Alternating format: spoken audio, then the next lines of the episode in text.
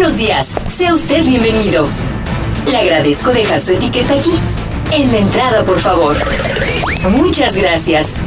Pase, por favor. Por aquí. Está usted en Despolitizados.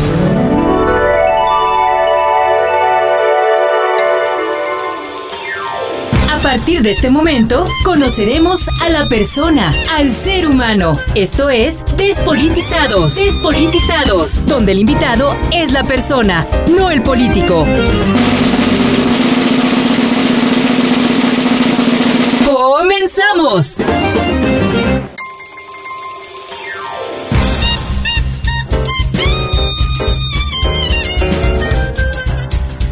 Y bueno, ya son las 8 de la mañana con 38 minutos. Seguimos aquí en los micrófonos de La Poderosa. Saludamos a Jorge Rodríguez Sabanero, también a Carlos Eduardo González. Y en la conducción, Tania Villagómez. ¿cómo estás, Tania? ¿Cómo te fue? Muy bien, Jaime. Yo ya muy feliz por el clima que ya empezó a, Ah, está todo a da. refrescar, sí. Está nublado, hay que tener más precaución con lo mojado. Sí. Y bueno, pues hoy tenemos un invitado especial como siempre cada sábado. Le damos la bienvenida aquí en el estudio a Vicente Esqueda Méndez. Bienvenido Vicente Esqueda, ¿cómo estás? Muchas gracias, Jaime. Muchas gracias, Tania. Muy bien, muchas gracias a todos los radioescuchas. También buen día. También ya columnista, abogado. Este, ahorita vamos a platicar qué más, ¿eh? Oye, pues bienvenido a Despolitizados y siempre empezamos con la pregunta de siempre y la primera pregunta, ¿dónde naciste? En Salamanca, Guanajuato. Fíjate, yo pensé que era, pensé, pensé que era de Silao ¿Sí? y luego ya dijo que era de León de Salamanca. A ver, platícanos, ¿dónde naciste? ¿De dónde son tus padres? ¿Cuántos hermanos tienes? ¿Cómo fue tus primeros años de- allá en Salamanca? Sí, muchas gracias, Jaime. Fíjate que yo nací en Salamanca, 22 de septiembre de 1973, tengo 46 años. Mi mamá es de Dolores Hidalgo, pero desde niña se fue a vivir a Irapuato. Mi papá es de Tepatitlán, nacido en Tepatitlán, Jalisco, pero también desde niño se fue a vivir a Irapuato. Ahí se conocieron, ahí se casaron. Y con mi papá trabajaba en un banco, este, se fue a trabajar a Salamanca y casual y coincidentemente nos tocó nacer a, mi hermana, la que sigue de mí, que es un año más chica que yo, y a tu servidor. Y mi hermana más chica, no, también ella nació en Salamanca. Ahí vivimos, ponle unos cinco años, de ahí nos fuimos a vivir a, a Irapuato, ahí vivimos unos tres años y luego mi papá lo cambiaron a, del banco a León. Nos venimos a León un año más, luego como que no nos acomodamos, nos regresamos otro año a Irapuato, tampoco nos acomodamos y de nueva cuenta nos volvimos a venir a León. y entonces sí, ya como desde los nueve años, diez años, no, desde los nueve ya vivo aquí en León. Entonces para mí realmente el mayor tiempo de mi vida pues lo he vivido en León, me encanta esta ciudad y ya me siento leonés. Al Pues final sí, ya día. eres leonés, de, de hecho. Oye, ¿qué te iba a decir? ¿Dónde estudiaste la primaria? Fíjate o el kinder, también desde el kinder, ¿dónde? Pues kinder, fíjate, lo estudié en Irapuato. Este, kinder lo estudié en Irapuato. Primaria me vine ya aquí a, a- a León. A León. Me tocó estar en una escuela ahí en el centro, en la que creo que es Aquiles Cerdán, se llama Vicente Guerrero. Este, ahí me tocó estar la, la- la primaria. Y luego secundaria, primero y segundo de secundaria lo estuve en la famosísima ETI, la escuela técnica número uno, que está ahí en López Mateos y 20 de enero. Sí. Ahí me aventé primero y segundo secundaria. Y luego me fui un año a estudiar inglés a Estados Unidos, a, a California, en Fresno. Y luego regresé. Y tercero de secundaria me lo aventé en la preparatoria de La Salle, aquí a una cuadrita.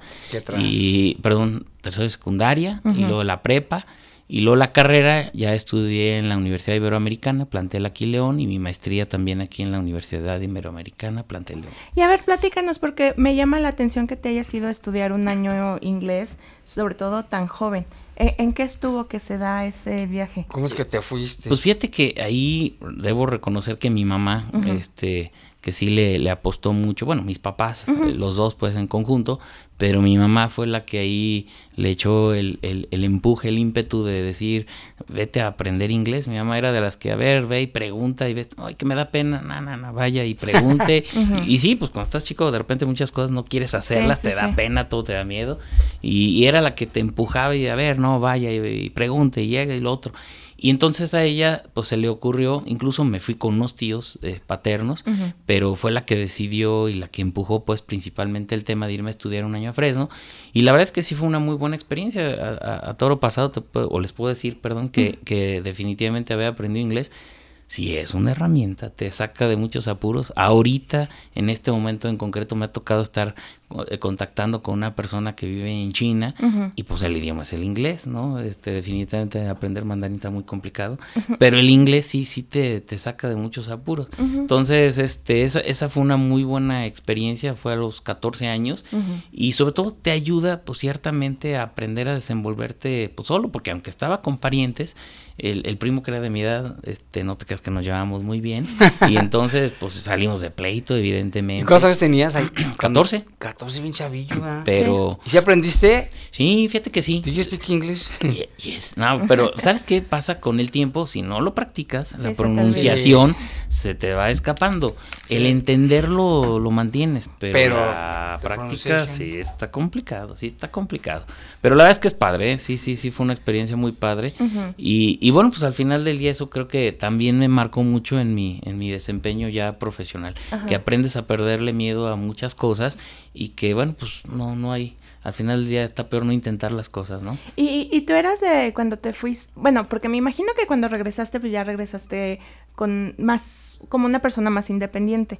Pero recién te fuiste, ¿extrañabas aquí en México? ¿Extrañabas tu familia así de que le hablabas a tu mamá de ya me quiero regresar? Fíjate que, bueno, no era tan así de hablarle tanto, acuérdate que en aquel entonces pues, celulares ni nada por el estilo, entonces no era tan como tan fácil estar haciendo las llamadas, por supuesto que sí extrañas comida, familia, entorno, extrañas absolutamente todo. Y la verdad es que es algo que, que, que, te marca, pues. Incluso a mí, uno de mis tíos que vivía en otra ciudad, me decía, oye, ¿por qué no te quedas aquí? Porque en calificaciones me fue bien eh, allá en, en, Estados Unidos. Entonces entré a una escuela eh, regular del sistema educativo de allá y me fue bien en calificaciones. Entonces uno de mis tíos me decía, oye, ¿por qué no te quedas? Si te fue bien aquí, quédate. Dije, no, yo me regreso. La verdad es que es muy frío. Digo, la gente que, que le toca ir a Estados Unidos y que obtiene el éxito, allá es una cultura pues de mucho trabajo a final del día. Hoy están cambiando más las cosas, pero, pero era de mucho trabajo. Y la gente que trabaja y que le pone empeño, pues le va muy bien. Pero el entorno norteamericano es muy frío. Los latinos son los que se agrupan, son los que conviven los norteamericanos como tal en su generalidad son muy fríos. No es la misma sensación de calidez eh, con la gente como la que se vive aquí y eso no me gustó. Entonces definitivamente es muy muy distinto. Yo sí como México no hay dos definitivamente. Y sobre todo allá, en, pero en California hay mucho mexicano, ¿no? Hay en Fresno también. No, pues un chorro, pero, pero el ambiente es distinto, pues. O sea, los mexicanos se juntan mucho entre mexicanos, claro, uno que otro norteamericano, etcétera, pero, pero sigue siendo, bueno, al menos en la época que a mí me tocó, muy frío.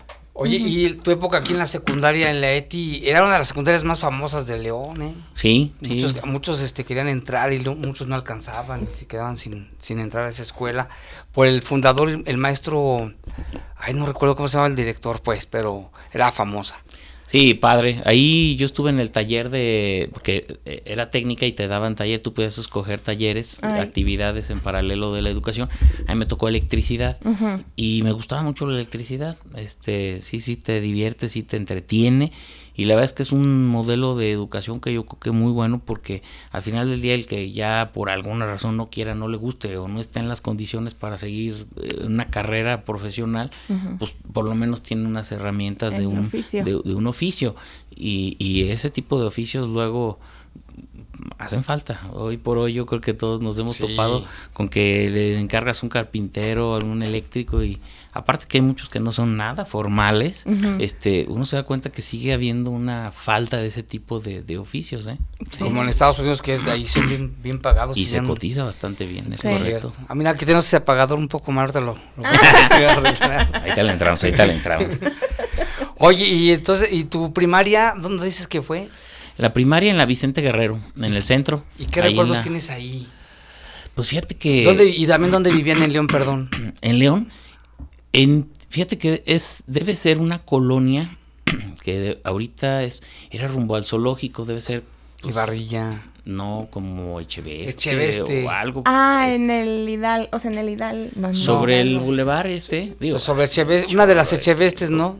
Mi papá conocía a un señor que le rentó esa casa y estaba pues en la orilla, lo que antes era la orilla de, Ahí frente al restaurante este ¿A No, lo que, es, Parecía- lo que es no, Echeveste. no, sobre Bajando el puente. Sí, sí, sí, Ah, rumbo al zoológico, es correcto. Y pero- todo esto quedaba lejos de la primaria. Pues sí, ¿no? Porque en aquel entonces no había tráfico. Entonces la y, y la verdad es que este, me llevaban a la escuela. Entonces, pues no, no, no, no te No creas la que sufrías. sentía tanto. Pero, pero sí, de aquel entonces, ¿qué, qué recuerdo?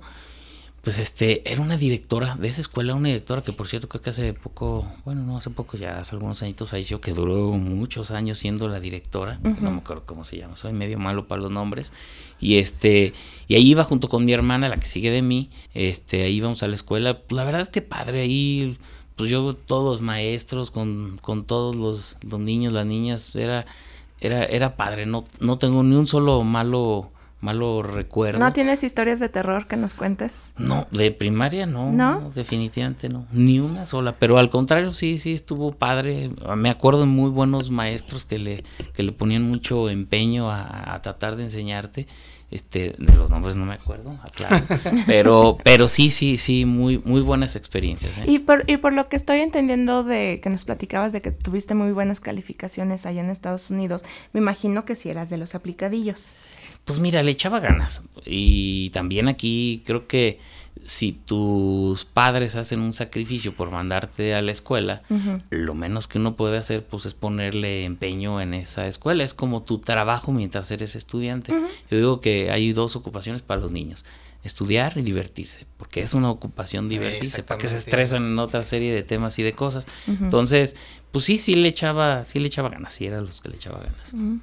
A mí, a mí- a mí me, pa- a mí me daban mi domingo en base a las calificaciones que me sacaba. ¿A poco sí? Sí, Es rica, es rica. Ya no, ya no se usa el domingo, sí. no sé, digo yo. O sea, ¿Les dabas domingo a tus hijos o ya no? Fíjate que no. Ya no, ¿verdad? No, pues yo no. no.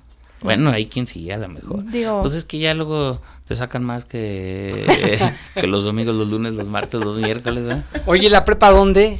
La prepa aquí en La Salle, en La Salle Panorama también. ¿Cómo te fue ahí? Bien, también. Fíjate que muy bien. La verdad es que a mí, eh, bueno, a lo mejor la, la, la etapa de, de la escuela, pues muy padre.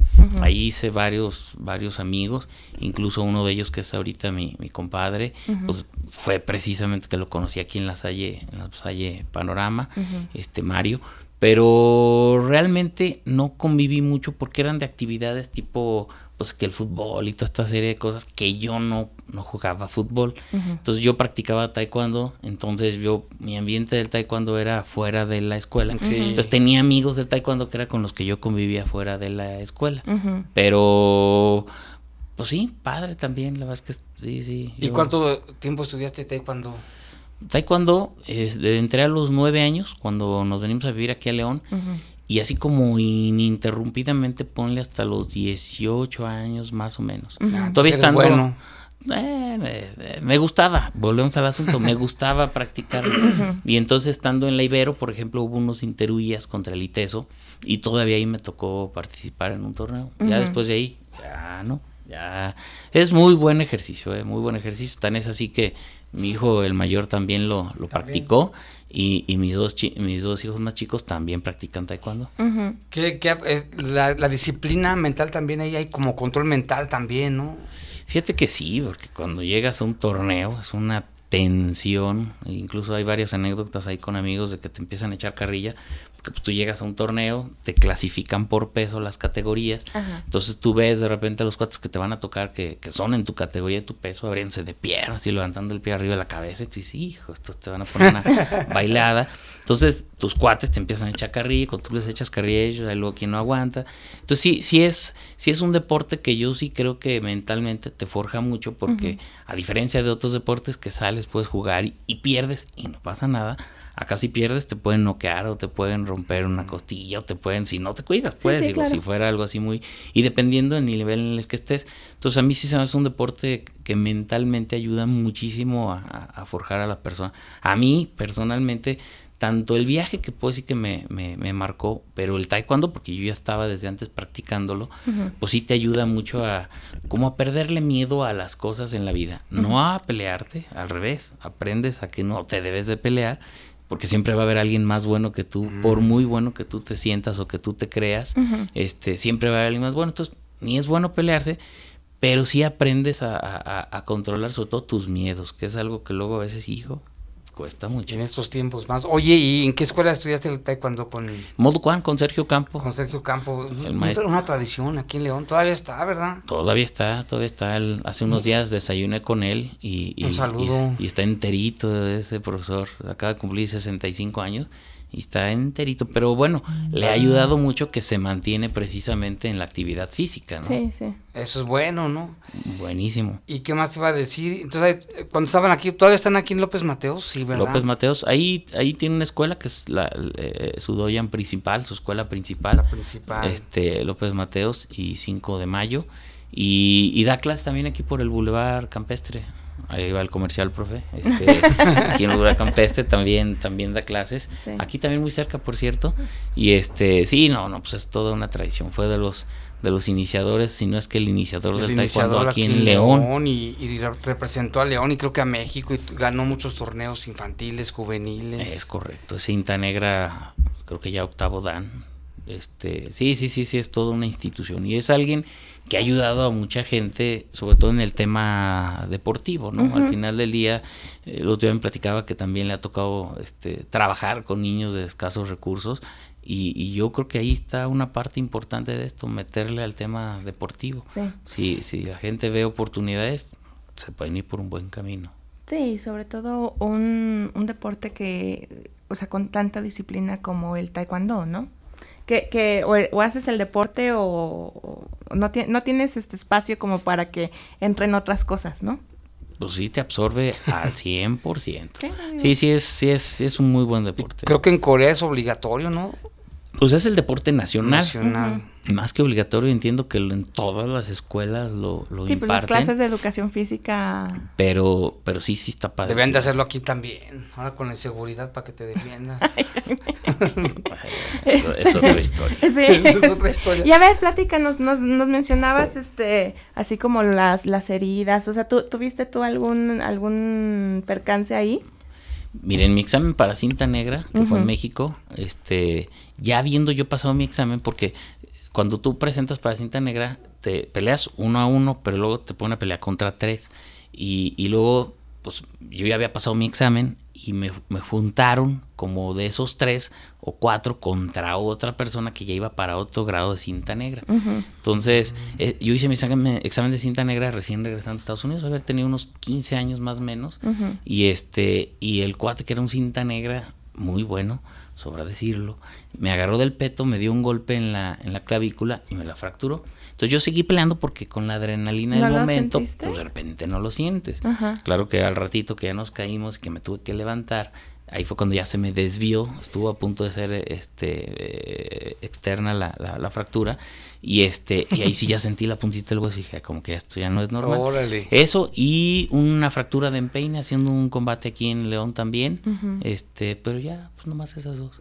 Digo ampollas un montón este luxaciones un montón pero una así fractura de empeine es la primera vez que escucho eso. Yo también no sabía. Es que es, la parte del pie de aquí no sí, sí, es, aquí. es que a la hora que tú tiras una patada tienes te tienes que apoyar en la bola de los pies y tienes que girar y en esa ocasión, a la hora que yo giré la patada, yo me concentré más en pegar a la cara la patada, que sí la pegué, por cierto, pero de esas veces que como que estaba muy, muy bien este, afianzado al piso, que no giré bien el peine, entonces hago la parte de arriba y esta parte como que se dobló y se me fracturó. Órale, ¿y cuánto fue la recuperación de eso?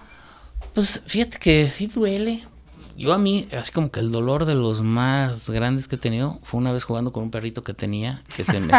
En serio. A ver cómo eh, estuvo. Eh, no, pues, me iba persiguiendo y yo no, no me fijé, iba como de espaldas y pisé una, una coladera que no estaba como muy bien puesta. Ah, Entonces el tobillo se me dobló y ese ha sido peor que dolor que ni una fractura. ¿eh? Sí, dicen que es peor que una fractura. A mí me dolió más eso que, que una fractura. ¿Cuánto tiempo de convalecencia? Pues igual que una fractura, te chutas un necesito inmovilizado el show. Entonces, pero no, las fracturas, pues al final estás más chavo, no te, no, No te pesan no tanto. pesa tanto. La de la clavícula sí fue un cohete porque te ponen, no, no te enyesan, entonces te ponen como una cosita en la parte de atrás y es como un ocho y te hacen estar con los brazos hacia atrás. Entonces es incómodo porque te tienen que dar de comer y bañarte las primeras veces es un cohete, pero es molesta, es incómoda, pero no me dolió tanto como, como esa del, del tobillo, por cierto. Y bueno, estamos platicando aquí en Despolitizados con Vicente Esqueda Méndez. Y si quieren algún comentario, pueden llamarnos al 477-718-7995 y 718-7996. Oye, ¿tú, ¿quién era de Tepatitlán, de tus papás? Mi papá. A ver, ¿y vas de vacaciones? ¿Ibas de vacaciones? ¿Ya no tienes familia allá?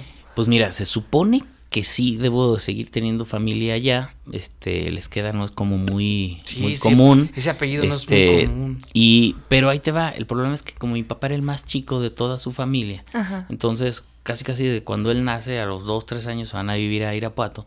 Entonces mis tías o mis tíos más grandes sí conocen a los parientes de allá. Pero pues por circunstancias de la vida de repente te vas aislando, te vas separando. Sí. Entonces yo acabé conviviendo más con la familia por el lado de mi mamá que por el lado de los de mi papá. Digo, eh, eventualmente los ves o X cosa, pero no, No tanto. Entonces, por eso realmente la familia de Jalisco no conozco a Sí, nadie. y aparte más fácil, pues la familia de tu mamá de Dolores, ¿no? Sí, También pero más- también todos se fueron a Irapuato. Ah, entonces. Pues al final los veía en Ah, Irapuato. emigraron a- para allá ellos. Todos. Y entonces, como los primos de mi rango de edad son más bien del lado de mi mamá, por eso me tocó a- acabar conviviendo más por, con los parientes maternos. Ujú. ¿En Irapuato cuánto tiempo estuviste? En Irapuato, veces, ¿verdad? Dos veces, sí, pero la segunda no cuenta, pues fue como un año. Este, pero la, la primera debe haber sido como unos cuatro, tres años más o menos. Pero eran otras épocas. Ahí vivíamos en las plazas y yo tenía unos primos que vivían en Españita. Entonces, no, haber tenido yo cinco años, seis años, yo me acuerdo que me iba en bicicleta a ver a mis primos o viceversa. O sea, y la distancia no es muy grande, pero ahorita no dejas a un niño de No, cinco o seis se años que se vaya, allá. que se vaya en eso. Pero en aquel entonces, pues no había ni autos, ni riesgos, ni nada. Este, ahí estuvo padre. También era la época con mis primos de jugar canicas, de jugar con el trompo, este, sí, sí, padre. Otra infancia padre, ¿no? Que ahora con estos tiempos ya con el celular, Es correcto. Este, dímelo a mí acá con los, con los hijos que, que, que pasan más tiempo en el celular que otra cosa. Ya no saben ni qué son las canicas, ni saben qué es el trompo. el trompo, ni la bici, ni el patín El del yoyo. diablo, el yoyo, Las avalanchas. las avalanchas, las canicas, Sí, claro.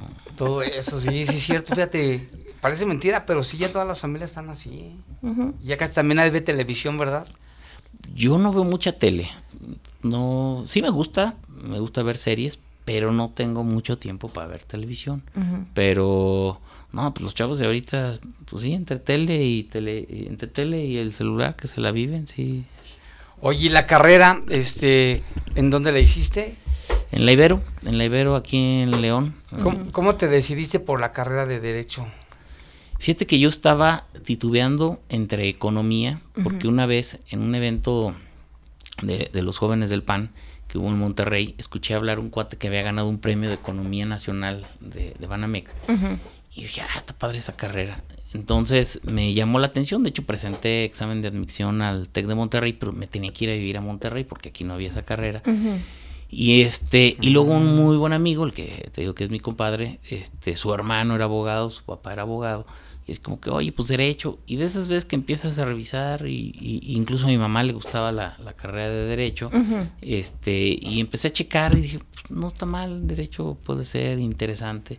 Y, y presenté en, en la Ibero, Ujú. este, entramos ahí algunos amigos de- que veníamos de la misma prepa, y, y la verdad es que sí es una carrera padrísima, una carrera que, te, que, que a mí personalmente me ha, me ha llenado mucho, he hecho muy buenas amistades, muchas cosas, temas trabajo, pero, pero al final es una carrera que creo que te permite ayudar a la gente desde diversas perspectivas. Entonces, no, yo estoy feliz también con mi carrera, sí, me encanta. Nos, nos mencionabas que tu papá trabajaba en banco, ¿verdad? Sí. Eso te Él, él era... ¿Perdón? Sí, ¿le, influyó, le- te influyó para lo de economía? No, ¿Él qué era? ¿Qué profesión tiene? Era una carrera técnica, contador privado, creo que se llamaba en, Ah, sí, aquel, en aquel entonces. entonces. Ah, sí, era Pero- contador privado. Ajá, Pero no, no, no, nada, absolutamente nada que ver. No, te digo que a mí me impactó economía porque escuché a un cuate que habló de, de- de economía en, en un evento eh, de jóvenes. Entonces se me hizo muy padre todos los indicadores y que si la bolsa y los factores y todas estas cosas que hoy ya por internet nos enteramos, ¿no? Pero a mí me llamó mucho la atención eso. Al final me decidí por derecho y no me arrepiento. Ha sido una muy, muy padre decisión. ¿Y luego cómo te decidiste economía, derecho? Por eso, porque al final, eh, pues eh, la economía se me, se me se fue una complicación de tenerte que ir a vivir a Monterrey. Ajá, Casi te diría que eso fue por lo que dije economía, no. ok. Entonces, ya cuando volteo a ver, la otra opción que tenía era derecho. Porque este, economía dije, pues, también, bueno, no recu- no, o sea, no sé si para esas épocas, pero también estaba, por ejemplo, en Puebla, ¿no? Ay, no me acuerdo. Mm. Pero, pero. Si no había. Pues no había. Me acuerdo que estaba en Monterrey, no me acuerdo. A lo mejor también Sí, acá. en la- en la pero. Pero yo dije, bueno, pues no, si economía está medio complicado, e incluso económicamente irte a vivir a Monterrey y la sí, es escuela y todo, y aunque te dieran beca, porque me, me ofrecían beca, Ajá. te dije, no, bueno, pues a ver, Está muy opciones, lejos. opciones, dije, pues derecho, y, y la verdad es que sí, sí era un tema que, que me acabó llamando la atención. ¿Y cómo te fue en tu época de estudiante aquí en la Ibero, en la carrera, tus compañeros? ¿Qué recuerdas de tus maestros, anécdotas? Pues fíjate que para mí si hay una etapa que dijera que disfruté más de estudiante fue precisamente La la, carrera. Porque ya estás más consciente de los temas, de las cosas. Este, yo a mí me echan carrera porque digo que soy muy malo para los nombres de maestros, de, de nombres de maestros. ¿No te acuerdas? De nombres de maestros de prepa para atrás, la verdad es que casi no me acuerdo de ninguno. Y sin embargo, bueno, la carrera, pues ya, ya, evidentemente, y además porque pues ya están más vinculados con lo que ahorita uno se, se desarrolla o se desempeña. Sí, claro. Pero padre, incluso por ahí nos metimos en los rollos de las sociedades de alumnos. Este, fui presidente de la sociedad de alumnos de derecho. Ahí empezaste. Y luego, no, no, pues fue, mira, fue un tema que se te va dando. Sí, este, ya nos, ya nos mencionaste que ya estabas en el juvenil. Es correcto. ¿En qué, ¿En qué estuvo que entraste? Fíjate que pues me llamaba la atención. Yo a mí me encantaba leer. Ajá. Así desde niño, no sé, desde 13 años me gustaba leer, pero como ¿cómo te diré? Como novelas, pues. Ya libros, dicen sin sin caricaturitas, sin imágenes, Ajá. pero leer. y entonces, pues el tema de la política me llama la atención porque yo leía el periódico, yo me leía el periódico, no había el internet, por supuesto, entonces me chutaba el periódico, todas las secciones, hasta los clasificados, me leía los anuncios clasificados, deportes, todo, sociales, todo. Este, y entonces pues me llamaba el tema de la política. Entonces, a un tío mío, este, de Irapuato, le pregunté que, que cómo, cómo se metía en el rey, porque él, él, él estaba metido en temas de política, Ah, del. PAN, y entonces realmente él me influyó para meterme al PAN. Quizás si mi tío hubiera sido de otro partido, Ajá. hubiera acabado en otro partido, quizás. Eh, pero, pero como él me dijo, ah, pues mira, sí, al PAN, eh, todavía vivía Miguel Segura Dorantes, que era el presidente del comité municipal del PAN, y me dijo, ah, pues mira, ve ahí con, con Miguel, que es un amigo mío. Y entonces acabé en el juvenil eh, eh, a través de Miguel Segura Dorantes. Ahí conocí a, a muy buenos amigos, compadres también en el juvenil del PAN. Y este, y pues sí, me metí al PAN efectivamente antes de, de entrar a la carrera, entré al juvenil, de hecho, cuando cumplí mis 18 años yo ya, yo Ya era, estabas era- ahí. ya era del juvenil del PAN. Y tu papá no era tan militante ni nada ni mi con la papá, ni mi política mamá, ni, ni, nada. nadie. ¿Y, y cuáles fueron de las primeras cosas que tú recuerdas de haber hecho ya, o sea, ya en el, en el juvenil? O sea, ¿te mandaban a pegar las calcomanías aquí en el tope o...? Fíjate que no, eh, lo de lo de las clásicas pega de calcomanías y eso, no. Botear. Me- sí me tocaron los boteos, eso sí es cierto. Ajá. Este sí me tocó ir a, a ir a campañas, a promociones de voto en Aguascalientes y eso, eso eso sí me tocó y la verdad es que sí sí me encanta estar también en el rollo de la política porque creo que es el granito de arena que uno le puede poner a, a- a mejorar tu entorno al final del día. Ujú. Y así como te decidiste al PAN así, porque te invitaron, o ya sabías este, la ideología, revisaste la ideología de los otros partidos o no. Reconozco que no, por eso hago la confesión expresa de que, de que le pregunté a mi tío, oye, a ver, ¿y este tema de la política? Y mi tío me sugirió meterme al PAN, Por supuesto que ya estando en el PAN y ya viendo los pormenores, las circunstancias, hasta entonces empecé a documentarme, a leer más del PAN y, y, bueno, pues estoy contento con esta decisión también de estar en el PAN, ya ahorita ya consciente, pero en el primer momento fue porque me dijeron, ah, mira, vete ahí, ve ahí y se acabó, ¿eh? ¿Y, qué, qué, fue lo que, lo que dijo? No, sí, sí, esta es mi gente. Del PAN, concretamente hablando. Fíjate que pues al final los principios, los valores, la doctrina, como conocer quiénes fueron los fundadores del, del, partido, para mí es un tema interesante. Eh, se les denominaba los siete sabios en aquel entonces. este, pues sí, claro, fundadores del PAN fueron gente muy brillante en su época y para la edad que tenían.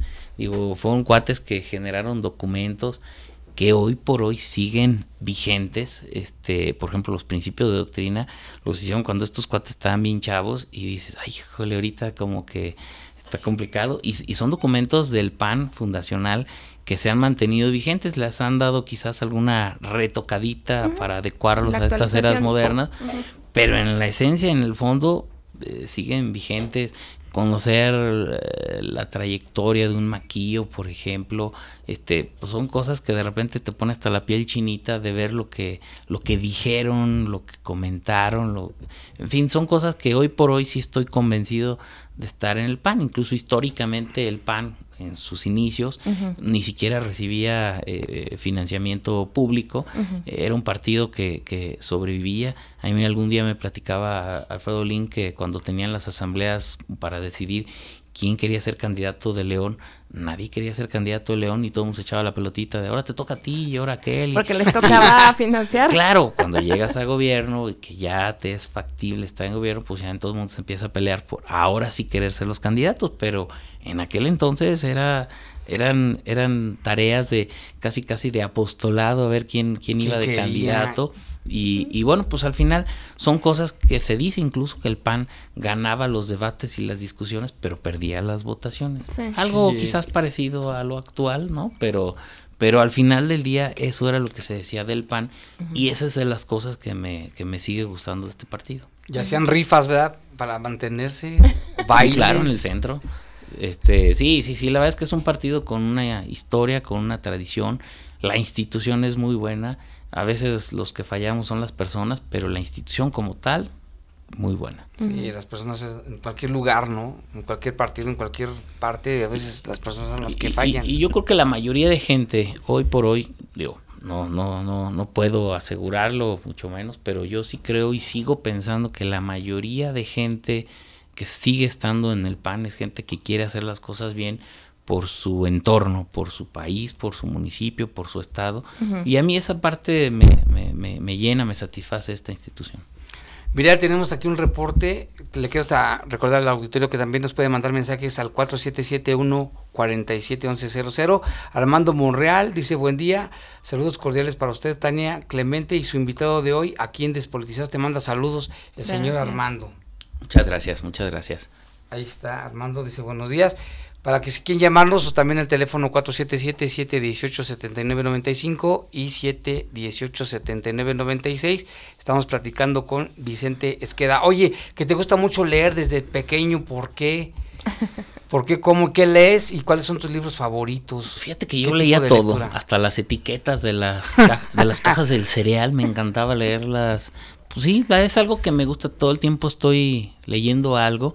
Este, últimamente, pues ya evidentemente tienes que leer más temas de trabajo, temas legales, y a veces ya no te queda ni el tiempo ni las ganas, debo ser sincero, para leer cosas este eh, ya de ocio culturales, pero pues desde chico, fíjate, me gustaba mucho mi primer libro, que más me lo dieron regalar a mis papás, fue Galáctica creo que el autor era John Gordon, los autores también soy medio malo. Galáctica. pero sí he leído los libros. Eh, vamos a seguir hablando este, El libro se llama Galáctica y es la historia de una nave espacial, este, su comandante y todo. Y, la verdad es que es un libro, creo que hasta hubo una serie, pero a mí el libro Galáctica fue mi ah, primer libro de, que, Me, que me encantó. Te, encantó. Y de, ahí, y de ahí ya empecé a leer. y, y, fíjate lo curioso. ¿Cuántos años tenías cuando Galáctica? Pues yo creo que unos 12 años, más o menos. Es como, como 11, 12 años, ¿eh? ¿Diego Ojeda? No. Diego Ojeda, no, no, es un autor norteamericano. Sí, sí, sí, sí sé la serie que Este, dices. pero, pero esa serie fue la primera, ese libro, perdón, fue el primero que leí. Y luego, pues ya agarré, en aquel entonces compraba los libros hasta en comercial mexicana y cosas por el estilo. Ajá. El de las aventuras de Oliver Twist, las de Cha- este, las aventuras de, de, ¿cómo se llama? De Tom Sawyer también. Ah, está Este, padrísimo de Mark eso, Twain, de Mark Twain, Charles Dickens. Luego ya, pues brinqué, luego me leí la Iliada, la Odisea, este, pues varios libros de como de aquel, de aquel entonces. Como de aventura todos, ¿no? Eh, Es que sabes que para mí es como muy distractivo eso, este, la llamada de la selva, eh, este, la aventu- la aventura del Poseidón, que luego hubo una película, pero el libro yo me lo leí Ah, había también. libro, yo no sabía que había libro. Este, que de hecho fue primero el libro, luego leí, eh, pues por ejemplo de, de Dan Brown, también llegué a leer primero los libros que luego las películas. Ajá, sí. Este, es el de que... pues Inferno, Ah, conspiración, la conspiración, este El código el código Da da Vinci. Vinci. Para mí esos libros me, me gustaron muchísimo. Y recientemente, los, sí, los libros que más me han impactado es La Catedral del Mar, este, de Ildefonso Falcones. Estoy leyendo la segunda parte, pero no he avanzado muchísimo, debo reconocerlo. Este, ese es uno de los libros que más me ha, me ha gustado. Este, La fiesta del chivo de Mario Vargas Llosa. ¿Y de qué trata la de la catedral? La Catedral del Mar, fíjate que Del está, mar. está padrísimo porque es, se sitúa en la época, digamos, medieval en Barcelona y trata sobre un, un niño que llega tipo esclavo a, a- a Barcelona y es la historia de la construcción que ahí se, en el libro se denomina la catedral, una catedral que en realidad no es una catedral, si es, si es un templo y si existe realmente ahí en, en Barcelona y está padrísimo porque es toda la historia alrededor de la construcción de ese templo. Ah, Pero desde que empieza está impresionante. capta. Pues te capta porque empieza narrando, por ejemplo, el derecho que en ese entonces existía de los señores feudales, el derecho a la pernada. Entonces, ya sabrás ¿Qué que, era eso? eh, pues es, es el derecho que tenía el, el- el- el señor feudal de pasar una noche, Mm. la primera noche cuando se le casaba a alguien de la gente que, se- que estaba en su, en Ah. su feudo. Sí. Entonces, eso le pasa a alguien ahí, para no decir si alguien quiere leer el libro, pero es un libro que te atrapa desde el inicio, de eso que no te quieres ni parar eh, ni al baño siquiera porque quieres seguir leyendo el libro. Pero ese es un libro que sí... sí ¿Y tú prefieres los libros físicos o los digitales? ¿También lees digital o no? Sí, sí, sí, sí, sí. Sí, por ejemplo, ese de la fiesta del chivo me lo tuve que chutar en, en digital. Hoy por hoy creo que la tecnología te ayuda en cuanto a la practicidad de que el libro lo puedes dejar de leer o comenzar a leer en cualquier momento y en cualquier lugar porque lo traes en Ahí el celular. Y el físico pues lo tienes que andar cargando, que es más trabajito. A mí personalmente me gusta más el libro físico, pero ya también me acostumbré a leer en digital porque pues, por lo práctico. Pero pero sí, sí, sí. Sí está padre leer, te lleva a otros mundos al final del día. Sí. Y sobre todo tú te imaginas lo que quieres y ya en las Sí. películas te pintan como, como debe ser. Por eso siempre es mejor los libros que las películas, ¿no? Pues también las películas divierten. A mí me encanta Sí, también sí el cine. divierten. ¿eh? A ver qué películas te gustan. También de esas. Mira, de las que no veo, es de terror. No veo ni Nada. un- nada, absolutamente. Pero ¿por qué? Si casi todo el mundo le gusta terror. Casi todo el mundo. No, yo no veo ni una sola de terror. Si has visto. Pues no, mira, además, chavo, quise. Pues que estás con amigos y, y quisieron por cuál película era la de una niña que se le mueve la cabeza, ¿cómo se llama? La, Ah, el, el El exorcista. Ah, esa, americana. Esa. Y llegué como a la primera escena y ahí nos vemos. Dije, Entonces no. yo dije, esto no es lo mío. Al rato vivo muy tenso y duermo más tenso, es lo peor. Ajá. Entonces dije, películas de terror, definitivamente no. Las musicales no, tampoco no son como que mi fuerte. Y de ahí en más, de lo que caiga. de lo- Suspenso. De, todo, de todo, de Entonces todo. no viste el guasón, ni vas a ver el guasón. Fíjate que no la he visto ¿Pero esa no es todavía. de terror? Esa no la he ¿No es visto todavía. No. Esa no la he visto todavía, si quiero verla. Dicen que está muy buena. Pero, ¿Ya la viste? No, pero sí dicen que está muy buena. pues- Quiero ver si este fin de semana voy a verla. Ha roto este, Sí, y sí, no sé qué taquilla. Dicen, dicen que va a ser la película clasificación C más taquillera. Va, va a sobrepasar a la de Deadpool. ¿A poco? Sí, no, sí, el primer fin de semana. Avengers. El, el el primer fin de semana sacó así como 500 millones de dólares, una cosa así Sí, no. Bien, ¿qué tal? Sí. ¿Y qué otras películas te han marcado que, que recuerdes que te gusten? Que, que hayas visto como más de una vez. Pues mira, una película curiosa que me ha gustado muchísimo y que no me la vas a creer, y no sé si la has visto, Megamente. Ah, sí. No la he visto. Es de Esa animación. película está buenísima. Es una película que, que en serio para los niños está buenísima, Sí. pero hasta para los adultos y los diálogos que tiene te hacen bastante entretenida la película y habla sobre el bien y sobre el mal. Y la verdad es que la música es música de, de, de Guns N' Roses y todo. Está, está padre la película. Es Ah, una pues película que padre. la recomiendo ampliamente. Pues de ahí más la de Gladiador, este, la de la de los monitos estos azules, hombre, que fue este ¿Avatar? de Avatar, Avatar. también O me los gusta. Smo- los pitufos. tien- Tienes razón. Tienes razón. O los pitufos. Son azules también. Son También azules. son también. azules. No, no, Avatar también. Avatar. También me gustó mucho. Ajá. Digo que para los nombres soy medio Sí, malo. no, no, este, pero sí, sí, sí. Avatar también es una película que me ha gustado mucho. Pues, ¿de qué más te puedo decir? Hay una que no me acuerdo del nombre. Es un nombre muy cortito.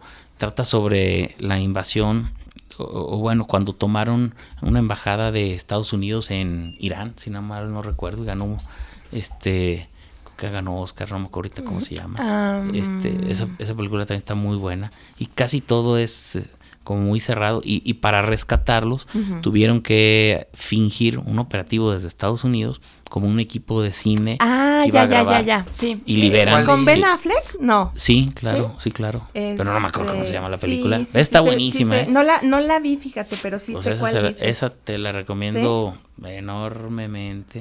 Es- Este, pues que hay una película, fíjate que, que una vez con uno de mis de mis jefes de Banamex, este, me fui a ver a un festival de cine francés, este, que se llama Siempre la misma canción.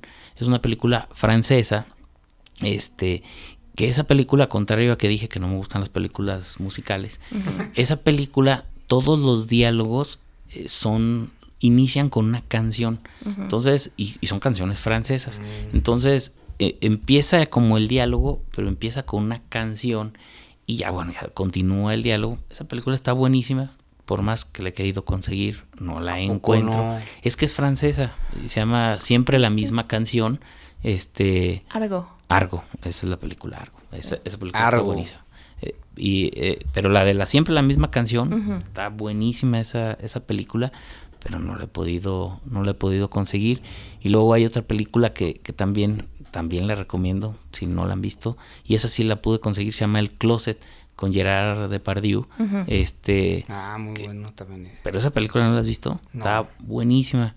Es sobre un cuate que, que es- o sea, y empieza, y no voy a platicar la película, pero empieza cuando llega a la empresa y van a hacer la toma de la fotografía anual. Entonces el cuate llega corriendo, se baja del carro así medio traqueteadón y corre y pues, se pone hasta la mera orilla y lo empujan, porque pues, llegó corriendo y lo empujan, era un X y no sale en la foto. Entonces, y entonces todo el desarrollo de la película es al cuate lo van a correr porque definitivamente es un X en la empresa y entonces ni su mujer lo quiere ni el hijo lo quiere entonces se acaba separando de la mujer este pero en el momento está viviendo en el mismo departamento y llega un cuate a vivir a un lado de su departamento entonces el cuate por angas o magas lo conoce le platica que lo van a correr y le, da- y le da un consejo sal del closet no pero si yo no tengo por qué salir del closet tú Sal. sal del closet entonces le dice, a ver, finge que tienes que salir del closet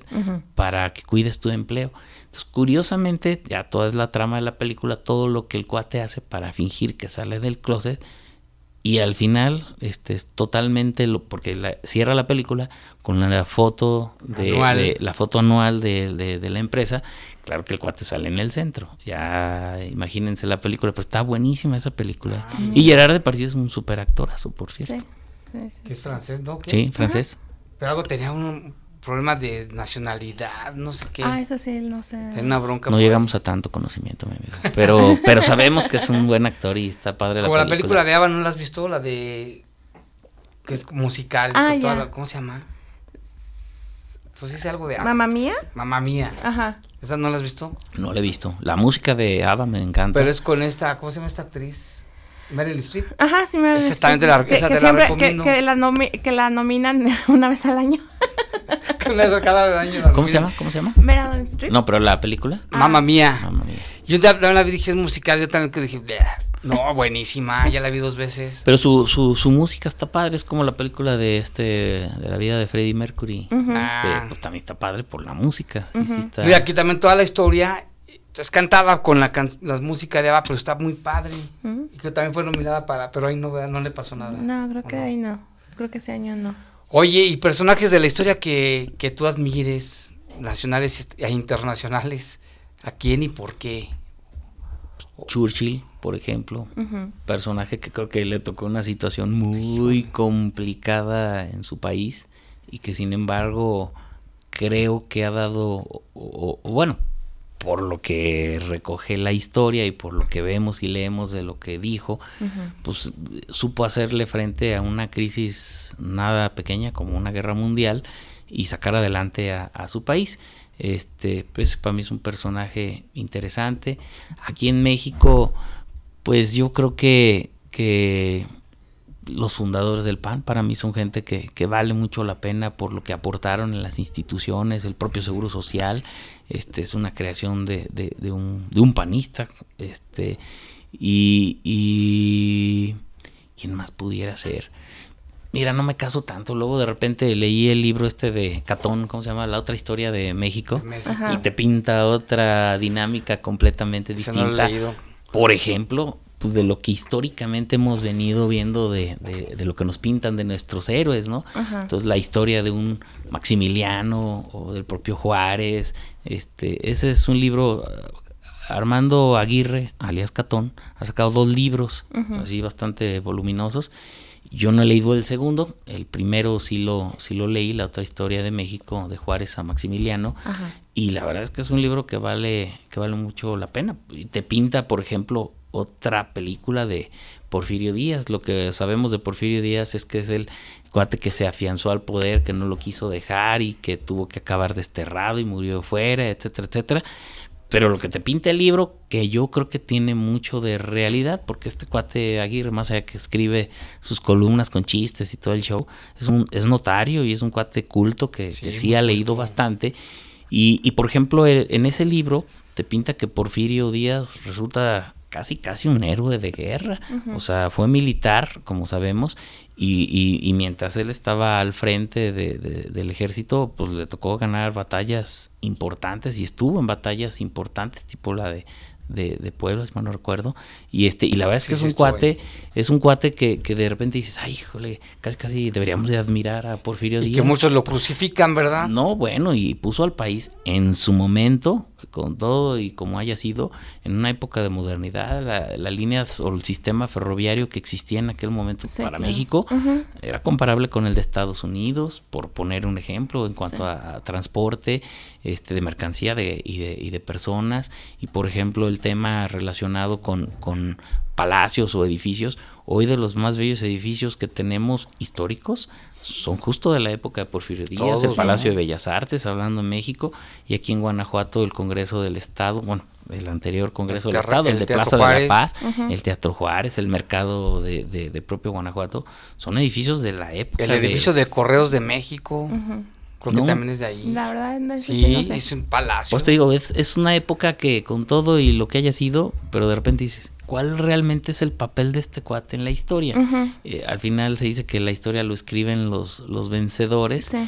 pero yo sí creo que de repente vale la pena atender, leer y escuchar como otras opiniones de esto. Bueno, y en conclusión, y regresando a la pregunta, pues es que de así como que dijeras mi ídolo ah, fanático de tal personaje de la historia, no te creas que, que muchos. Yo creo que precisamente por esto, porque de repente no tenemos como los elementos completos para saber quién de veras hizo lo que hizo y quién no hizo lo que... y lo los que mitos que hay en la historia, ¿no? Es que dicen que los niños héroes no existieron.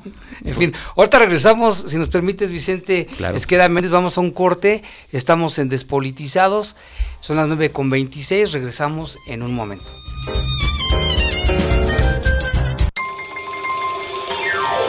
¿Quieres saber más de nuestro invitado? Comunícate a los teléfonos en cabina 718-7995 y 96. Despolitizados, donde el invitado es la persona, no el político. Continuamos. Continuamos. ¿Quieres saber más de nuestro invitado? Comunícate a los teléfonos en cabina 718-7995 y 96. Despolitizados, donde el invitado es la persona, no el político. Regresamos. Regresamos.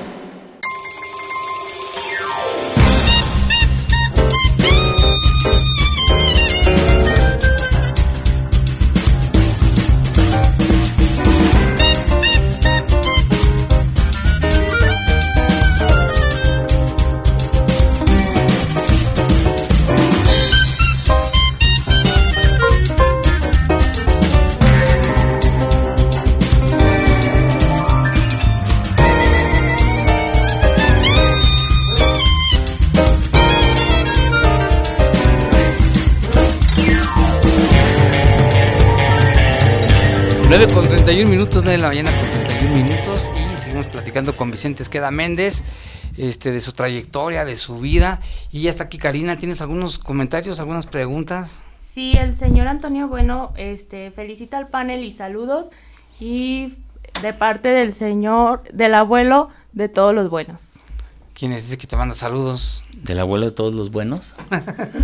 pues si es abuelo de los buenos, hay que felicitarlo. Muchas gracias, muchas gracias. El señor Claudio Rocha pregunta por qué no hablan del profesor José de Jesús Sánchez y Juan Manuel López. Antes de la escuela, ¿no? Por eso que van los nombres. A lo mejor sí, pero yo discúlpenme por favor aquí a los presentes y a todos los que me están escuchando. Reconozco que mi memoria para nombres es un poquito mala. Para que es más que la verdad. A mí también me ha pasado que pues conoces uno muchísima gente y luego te saludan y dices, ah, ¿quién es? ¿Quién es? ¿Quién es? ¿Quién es? ¿Quién es? ¿Quién es? Una disculpa, una disculpa. Pero bueno, aquí están los saludos. Muchas gracias. Este, gracias, Cari. De nada. Estamos al pendiente. Si quieren seguir llamando, llámenos al 477-718-7995 y 718-7996. No, pues por lo que vemos sí lees mucho, ¿no? Y, y, pero sobre todo libros de ese tipo, ¿no? Pues sí, porque lo que te decía, que al final del día en el trabajo tengo que leer temas, temas legales, Jurídicos. temas, pues sí, temas de, de pues sí, de, de, de, cuestiones, este, y entonces al final digo, bueno, esta es la parte de, trabajo que, que, me gusta también leer de mi trabajo, me encanta mi trabajo o, o lo que tenga que hacer en, en algún momento. Y entonces para el desestrés leo libros que, que son pues, de ficción o de ¿Pero historia, los lees? o novela histórica. Pues normalmente en la noche. Yo mi horario soy medio nocturno, entonces normalmente empiezo a leer por ahí de las 10 de la noche. ¿Y no 10 te y media. duermes?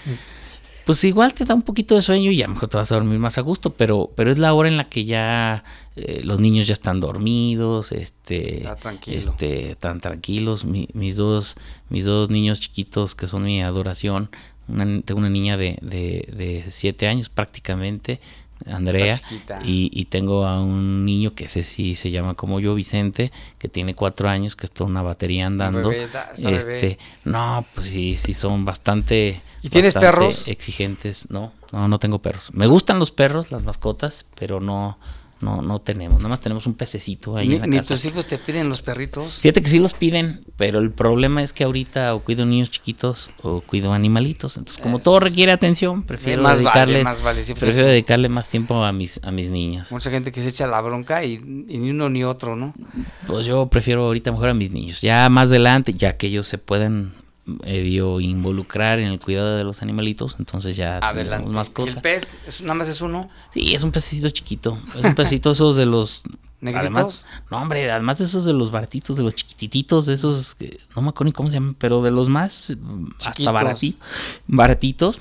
¿Y ya cuánto tiempo tienes con ese? Pues fíjate, curioso, todo el mundo me auguraba. Es más, hasta el cuate con el que compré en el acuario me dijo: No, estos duran la verdad, como 6, 7 meses. Ya llevamos como dos años, tres años con ese pececito. Míralo. Sí, nos ha durado. Sí, ¿Y no lo le pusiste nombre? Sí, lo hemos cuidado. Nah, se lo compré a mi niña, era la que se supone que lo cuidaba y luego ya me lo acabó regalando. Entonces ya, ya es el pececito de la casa. Y está incluso ahí. en- le cambias el Sí, agua. bueno, no, el, cambio del agua no, pero sí, en fines de, en fines de semana sí le doy su, su comidita, sí. Oye, Vicente, ¿y qué música te gusta? ¿También eres- te gusta la música? ¿Qué tipo de música? Ahí sí soy totalmente Palacio. abierto. No, no, ahí me gusta de todo, me gusta la banda, me gusta este el, pues el rock, en rock en inglés, rock en español, la balada, sí, de, los de los 80. ¿Y, ¿Y si tienes tiempo de escuchar? Fíjate que sí, pues cuando voy en el, en el auto, que voy manejando, o escucho noticieros, y si ya no es horario de noticieros, entonces escucho música. Entonces ahí sí, ese sí tengo más tiempo. En la casa como tal no, no, no suelo escuchar música, más bien son los trayectos y ahí sí, sí tengo mucho tiempo, pero ahí sí de música me gusta de toda, me gusta en las mañanas cuando llevo niños a la escuela, me gusta ponerles música clásica, trato de inculcarles ahí un poquito sobre el tema. Este, trato de oír música clásica, luego ya escucho noticieros y luego ya en el transcurso del día de variedita y tengo listas de todo tipo de música, pero toda es de toda, ¿eh? Oye, dentro de tu trayectoria profesional, ¿cuál fue tu primer trabajo, el primer itititito? Como trabajo, pues mira, empecé a trabajar en notarías. Cuando todo estaba estudiando la carrera, estuve con un notario, Miguel Ángel Chico, este González y Patiño, notarios, con ellos trabajé un tiempo. Con José Lomelí Origel, también notario, también estuve, también estuve un tiempo con él trabajando.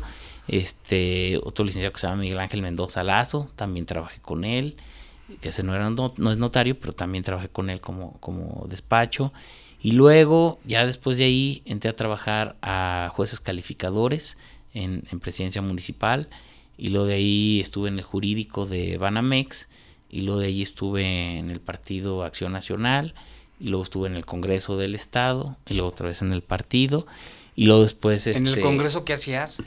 Estuve en dos momentos. En un primer momento estuve como secretario particular del coordinador del grupo parlamentario del PAN y en un segundo momento, como dos años después, yo era el coordinador de asesores del grupo parlamentario, cuando en paz descanse el licenciado Nabor Centeno, era el coordinador ah, del grupo. Fallece él, se queda al frente eh, el diputado Humberto Andrade y me ratifica como coordinador de asesores. ¿Y no te ha dado por algún cargo, alguna legislador, esto, alcalde o algo así, fíjate regidor? fíjate que, que yo creo que es un tema pues, que tiene que ver mucho con, con, pues de repente con vocaciones, con perfiles. A mí me gustan mucho los trabajos como técnicos, si se me permite un poco la expresión, y en ese sentido este, me gusta mucho pues mi carrera y esta parte que en los puestos en los que he estado se ha compaginado mucho incluso con mis estudios, tanto de derecho mm como el tema de la maestría en constitucional y amparo. Entonces, temas de constitucional me gusta, me gusta bastante. Y bueno, afortunadamente en alguna ocasión hice un curso en el extranjero, en, España, concretamente hablando en materia de derecho administrativo. En Salamanca. En Salamanca, este, en derecho administrativo, que posteriormente me, me, me abrió las puertas cumpliendo ese requisito, por supuesto, y, para, para fungir como magistrado del Tribunal Contencioso Administrativo en aquel entonces, que ya ahora se denomina Tribunal de Justicia Administrativa, y fui siete años magistrado de este tribunal. ¿Qué asuntos llevan ahí? Es interesante, fíjate, es un, es un tribunal que ha agarrado mucho auge. La figura como tal surge y pues también en Francia, eh, en sus orígenes, eh, en la aplicación de la justicia administrativa, era en su origen este tipo de justicia como una ayuda al, al ciudadano, al contribuyente, a pagar menos impuestos de lo que en aquel entonces el rey ah. les imponía de tributos o de, impuestos. De ahí viene la figura, es el modelo francés. Después viene a México y en México la primer o el primer antecedente es el Tribunal Federal de Justicia Fiscal y Administrativa, que está en México. En el caso de Guanajuato existe una sala regional que está en Celaya es una sala eh, que se dedica precisamente a ver todos los temas federales. Y en el caso del Estado, en, el caso de Guanajuato, el tribunal eh, tiene, por cierto, nuevas instalaciones, está ubicado en la Expo Bicentenario, este, ahí en la carretera, en la autopista que es de, de Silao a Guanajuato, ahí se encuentra ahora el tribunal. Y, y bueno, ahí se ve todo lo relacionado precisamente con conflictos entre particulares con gobiernos. A diferencia del poder judicial o de los juzgados tradicionales, donde se ven conflictos siempre entre particulares. Aún y cuando hay un conflicto entre un particular y un gobierno, se ve o se trata de manera eh, igualitaria, porque pueden ser, por ejemplo, contratos de arrendamiento, etcétera, que tengan un origen civil. Pero en este Tribunal de Justicia Administrativa, que yo creo que es un tribunal que, que ha ido creciendo en cuanto al número de asuntos y ojalá la ciudadanía, todos los que están escuchando, se puedan meter a revisar ahí lo que es el Tribunal de Justicia Administrativa, porque además, porque además tiene este casualmente tiene casualmente la posibilidad de ayudar a la gente. Incluso hay un área que se llama Unidad de Defensoría de Oficio gratuita en materia administrativa. claro, y es gratuita. Y hay oficinas, por ejemplo, en León, hay oficinas en Salamanca, hay oficinas en Celaya, hay oficinas en Guanajuato Capital y dan asesoría gratuita a la ciudadanía. Entonces, por ejemplo, ¿qué se ven en este tipo de tribunales?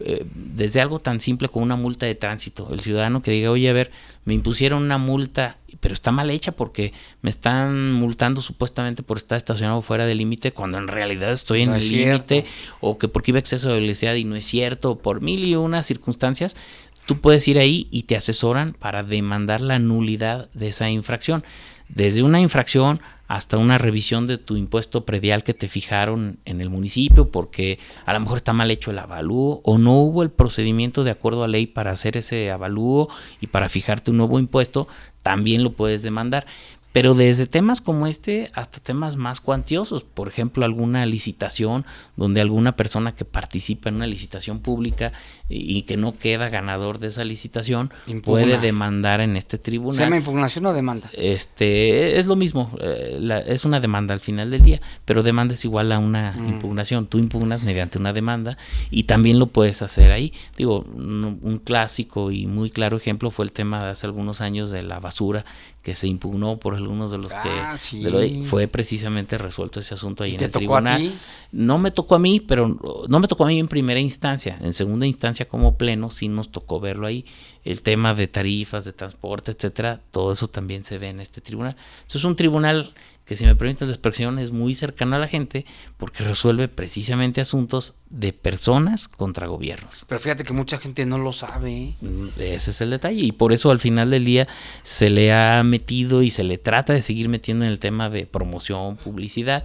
Este, yo ya llevo pues, prácticamente dos años fuera de este tribunal, pero yo sé que, que, que, quienes hoy están ahí al frente de esta institución están haciendo ahí el esfuerzo para promoverlo y que la ciudadanía sepa que tiene una instancia, una institución a la cual acudir para demandar a un gobierno, sea estatal o municipal, si no están de acuerdo con las determinaciones. ¿Y si les llegaban muchas, muchos casos? Sí, sí, sí, sí, sí. sí. La, la, la estadística año por año, prácticamente para que te des una idea, sube un 50% el número de asuntos del año anterior. ¿Y de qué eran, sobre todo? Mira, la mayoría tiene que ver con asuntos no muy cuantiosos, es, temas de multas y todo esto. Pero también te topas con asuntos, lo que comentaba ahorita, de licitaciones, que sí son asuntos de, millones de pesos, de varios millones de pesos. Demandas, este, hubo un asunto de un, de un ente público federal que demanda a una instancia estatal y eran arriba de ciento y tantos millones, temas de temas de rescisiones de contratos, este, sí, sí, son asuntos muy pesados. muy cuantiosos los que se ven ahí. Y a la hora de analizar los casos, cómo ponerlos en la balanza, ¿no? Y te, llegas de elementos para tomar la decisión, ¿no? Mira, al final del día, este, no es fácil, pero si se me permite la expresión, es todo un aparato. Es decir, desde la persona que demanda, pues en su demanda, en su escrito, te dice qué es lo que quiere y con base en derecho por qué lo quiere. El que contesta, que normalmente es gobierno, pues también te dice, no tiene la razón, o si la tiene, o no la tiene, por esto, por esto, por esto, te dan los hechos, pero además te dan los fundamentos de derecho de por qué no tiene la razón esa, esa persona que está demandando. Y entonces ya tú tienes lo que se denomina tu litis, qué es lo que se quiere y qué y qué y cómo lo está defendiendo el que contesta la demanda Obviamente hay todo un proceso, hay que aportar pruebas, hay que hacer en algunos casos peritajes, en otros casos hay que declarar testigos, a veces hay confesionales. Entonces, la suma de todos estos elementos, pues es lo que te permite en un momento dado como juzgador tratar de encontrar la verdad de quién tiene la razón mm. y obviamente en función de eso, pues tratar de darle la razón a quien jurídicamente crees que la tiene, ¿no? No, pues interesante, interesante el tema. Oye, también fuiste juez calificador ¿Qué casos así recuerdas que cómo te llega la gente? Es que es, la primera instancia de que llega algún detenido, ¿no? La mayoría están en desacuerdo, pero se dan muchas situaciones pues difíciles. Sí, ahí pues, la verdad es que sí es, y, y triste, deja de difíciles, tristes. Ahí ¿Por al- qué?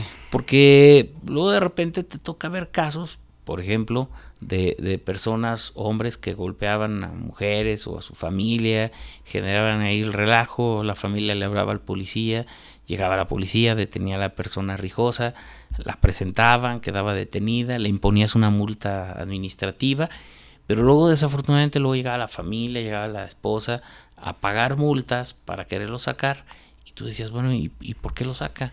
No, es que si, si lo dejo aquí, este, luego va a salir peor de enojado y, y va a ir contra mí. Entonces, pues es, es triste ver ese Qué tipo de cosas. O es triste ver a, a niños, a adolescentes que llegan este, bajo los influjos de, de drogas y toda esta serie de cosas. Este, pues es triste. Al final creo que es, es una parte donde nos toca ver o toca ver a lo más triste de la, de De la, la de la sociedad. sociedad no por un tema de, de, de- de, pobreza o esto, sino, sino porque ya es un vínculo con, con, pues a lo mejor con delitos, un tema con vicios.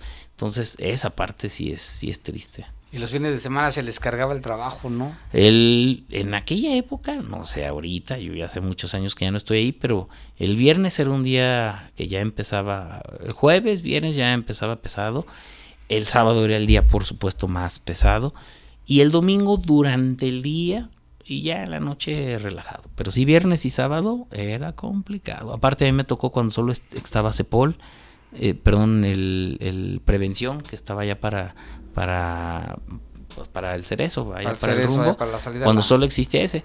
A mí me tocó la inauguración de Cepol, ya obviamente eh, cambió las dimensiones. Sí, ahora ya también está la, la ley cívica, el nuevo... Y ahí Cepolito, ya han entrado Cívico. mucha normatividad extra para esta materia. Pero me imagino que muchos casos de borrachos los fines de semana, eh, este, alegando y no, yo no hice nada, y por qué, y...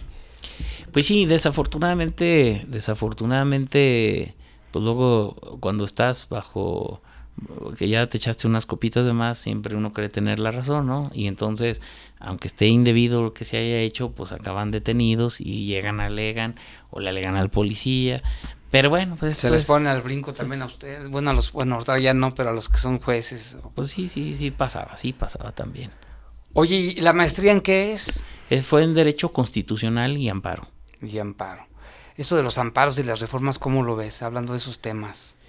Mira, de amparo, las reformas eh, más trascendentes se dieron a raíz del 2011, cuando se modifica eh, todo el marco de la Constitución y que tiene que ver con reconocer, eh, sobre todo en materia de derechos humanos, que cambia el esquema y ahora, el, bueno, desde ese entonces, el país tiene que acatar incluso lo, lo previsto en tratados internacionales en un marco de igualdad o en un plano de igualdad con lo que la Constitución anteriormente era primero la Constitución y luego tratados internacionales. A partir de esa fecha es Constitución a la par de tratados internacionales en todo lo relativo a, a derechos humanos y con un énfasis especial en poner en primer lugar a la persona, a sus derechos. Eh, a partir de 2011 el auge en materia de derechos humanos ha sido impresionante en este país y obviamente todas las instancias o figuras jurídicas como lo es el amparo precisamente se tuvieron que reformar de manera muy importante precisamente para poner un énfasis y respeto al tema de derechos humanos. Desde que, se le entró mucho, se le dio mucho auge. ¿Y, y tú cómo ves el, sistema jurídico actual? ¿Cómo le llaman? Sistema penal acusatorio. Se, ¿Tendrá que hacerse reformas? Existe la percepción que facilita la hasta cierto punto la impunidad de que detienen a una persona y que lo sueltan. Esa es la percepción de la, o el- la puerta giratoria. Mira, yo personalmente no, no me dedico a No, penal, No, pero acá tu opinión no me gusta el penal, aclaro no también. te gusta. No me gusta, no, no me llama la atención. Está difícil, no me he dedicado, no me he metido, no, no, no tengo mayor. Pero lo que sí he visto, lo que sí he leído, lo que sí me enteré de esta reforma, yo creo que es una reforma que se copió en gran medida de instancias existentes o de figuras legales existentes en otros países. Y, y una de las grandes complicaciones es toda la capacitación que se le tiene que poner eh, a los policías, a la gente que de un primer momento ve la comisión o, es, o, o se entera de la comisión de un delito. Creo que es una materia inacabada, tenemos que seguir fortaleciendo todo esto, pero al final del día yo personalmente creo que sí es un sistema que permite que, con mucha facilidad eh, una persona que haya cometido un delito pueda salir libre. Y creo que habría que revisar. Llevamos un periodo ya de tiempo que hay quien dice que todavía le falta un poquito de años más para poder hacer un diagnóstico a fondo, pero yo creo que pues, lo que todo mundo hemos visto y si se pregunta no a la, a la persona que conoce derecho, no a los jueces, si se pregunta a la sociedad, a los que viven día a día la comisión de un delito y que van a las instancias legales, yo creo que ahí será un, un muy buen análisis, un muy buen manera de medir qué opina todo el mundo respecto a este sistema penal. Sí, me recordé el caso de un abogado y su hijo, ¿te acuerdas? Aquí en León, que los asaltaron y ellos siendo abogados especializados y penalistas y sabiendo de leyes, denunciaron y todo y los presuntos responsables fuera. Siendo ellos este abogados, ¿eh? ¿Qué te puedes esperar de otra persona? Sí, y a veces, a veces la responsabilidad no es ni siquiera ni del Ministerio Público ni de los jueces. A veces es desde antes, desde el policía que llegó y que vio y que a lo mejor no cuidó la escena eh, donde se cometió el delito, la famosa cadena de custodia de las pruebas. Entonces hay, hay muchas circunstancias que si no se cuidan, al ser tan especializado, genera que luego los jueces pues acaben dejándolos fuera pero no porque quieran, sino porque no se cumplieron los requisitos legales. Y entonces, pues ahí es una suma de factores. Ahí está, Jesús Hernández nos está escuchando, nos manda saludos, que le gusta el programa. Muchas gracias, Jesús, por tu reporte. Oye, y hablando de otros temas, hablando también de las personas que es despolitizados, este, ¿qué, qué tan bueno eres para comer y qué te gusta, cuáles son tus tacos favoritos o, si te gustan las guacamayas o no, ¿qué? En, pues esos, en esos temas. Yo la cocina no sé absolutamente nada salvo comer. y, y sí me encanta mucho la comida. Pues claro, también a mucha gente se le da de cocinar. No, yo no sé nada, no sé nada, no me interesa aprender. Y quizás debo decirlo porque mi esposa es excelente, excelente cocinera. Este, no, excelente cocinera y prepara mis respetos desde un pozole hasta unos tacos, unas enfrijoladas, a cualquier cosa. O sea, para mí comer en casa y, con algo que prepare ella es, para mí es como comer hasta en restaurante y con chef en casa. ¿Y tu platillo favorito? No, pues de todos. Me encanta, no, no, no, nada, de todo. Me encanta la comida mexicana principalmente cualquier cosa, desde pozole, eh, menudo, este, enfrijoladas, todo. Este, mi esposa hace un chicharrón de ese así carnoso con salsa, este, delicioso. para mí la comida me fascina. ¿Y tus tacos favoritos aquí algún pues De, lengua, de pastor, así, y tacos, pues como casi en todos los lugares. Eh, aquí somos de ciudad de buena fama de tacos. tacos me, me gusta mucho este, el duro con salsa la guacamaya me gustaba mucho, pero... Ya no. Tengo algún rato que por circunstancias de peso ya me prohibieron comer pan, entonces eh, solo por eso no como guacamaya. Pero, sí, puedes comerte pero sí me encantaban. No, no, ya, me acostumbré ya no comer tanto pan, entonces ya si puedo mejor lo a un lado. Pero el duro con salsa me fascinan, los tacos este dorados, este, todo eso sí me, me fascina. ¿Y te gusta el fútbol? ¿O le, vas a León o no le vas a León? Mira, sí le voy a León, pero debo reconocer que no soy nada conocedor del fútbol. O sea, los deportes en general me gusta. Me gusta verlos por televisión o en vivo. Y me gusta de todo, desde ver voleibol, fútbol, soccer americano, béisbol, este, hasta golf en la televisión. Este, sí, sí le voy a León, por supuesto. Pero ¿Y vas al estadio?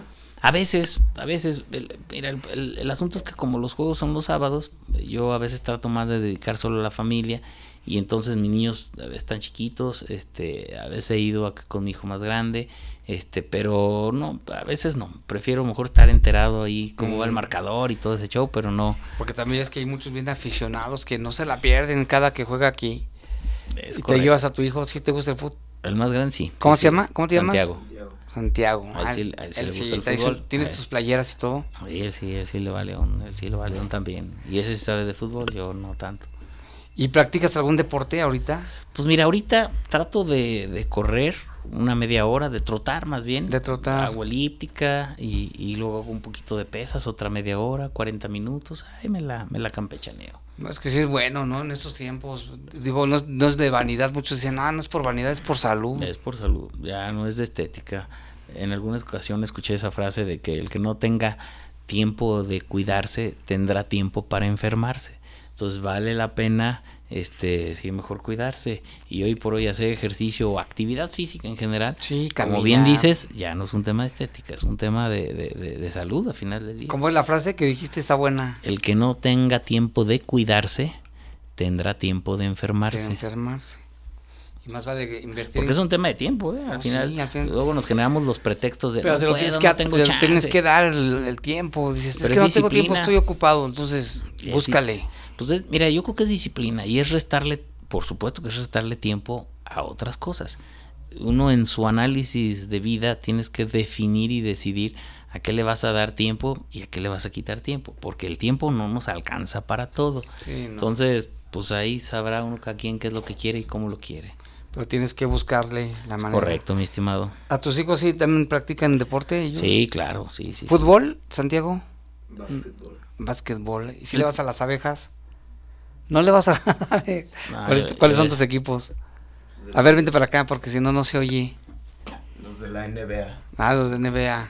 ¿Y aquí sí, sí lo has llevado al- a ver partidos de las abejas? No.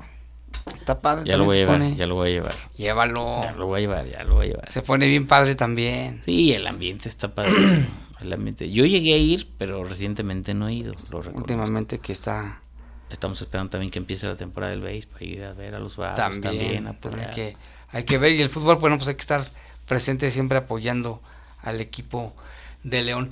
Oye, pues ya casi se nos acaba el tiempo. Se fue bien rápido, ¿no? Es correcto, mi estimado, es correcto, sí, sí no rinde, pareciera que es mucho y luego de repente ya te das cuenta y ya se acabó, ya no es Oye, ¿y a dónde corres, por cierto? ¿Dónde, dónde trotas? Fíjate que, bueno, corro ahí, estoy en un, en un club deportivo en Punto Verde.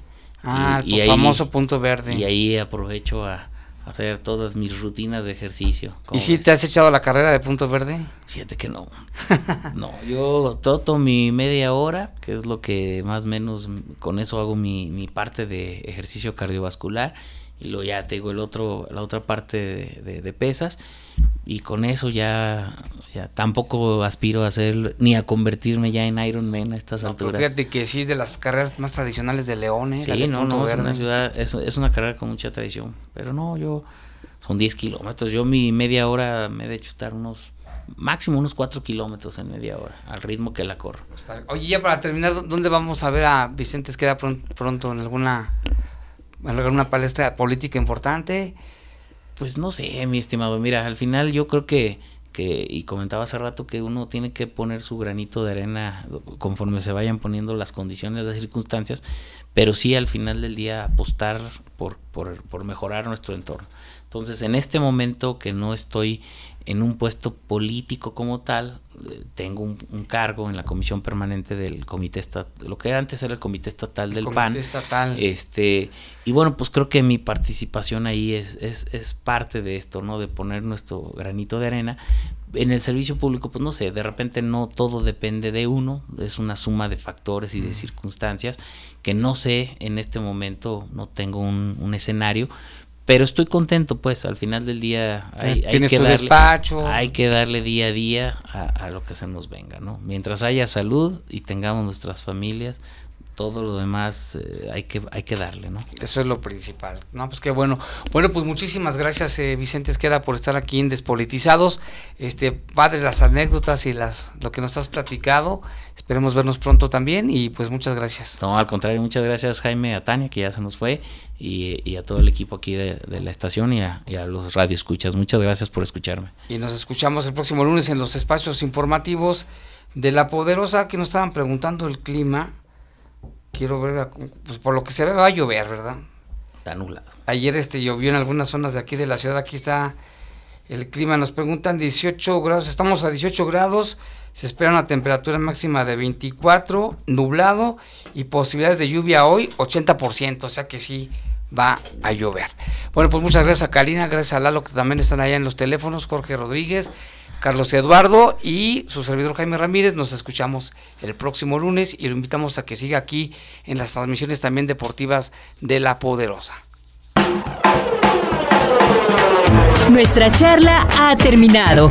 Hoy conocimos a la persona, no al político, al artista, al funcionario, al deportista, a la personalidad. Esto fue Despolitizados. La invitación queda abierta a que nos escuches en nuestro próximo programa, Despolitizados. Despolitizados. Donde el invitado es la persona, no el político.